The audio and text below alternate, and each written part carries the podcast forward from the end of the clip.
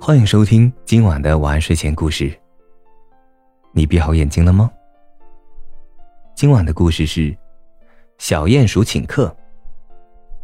春天来了，动物王国家家户户都在装修新房，小鼹鼠也在忙着买地板革、瓷砖，装修房子。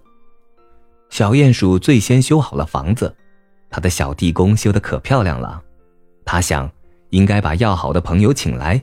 一块儿庆祝庆祝，于是他向鹦鹉、小山羊、小松鼠和小白兔发出了请帖。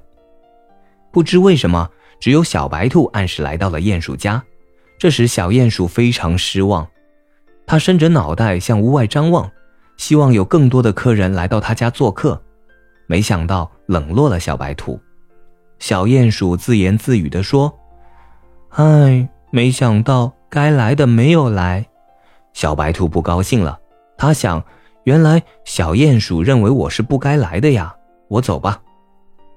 小鼹鼠见小白兔要走，怎么留也留不住。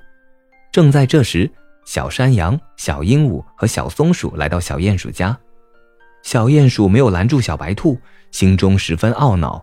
他摊开双手说：“唉，不该走的走了。”小山羊、小鹦鹉和小松鼠都惊呆了。他们你看看我，我看看你，心想：原来我们三个都该走啊！三个小伙伴连个招呼都没有打，悄悄地离开了小鼹鼠的家。家中又只剩下小鼹鼠一个，桌上的饭菜都凉了，连动都没有动。小鼹鼠好伤心啊！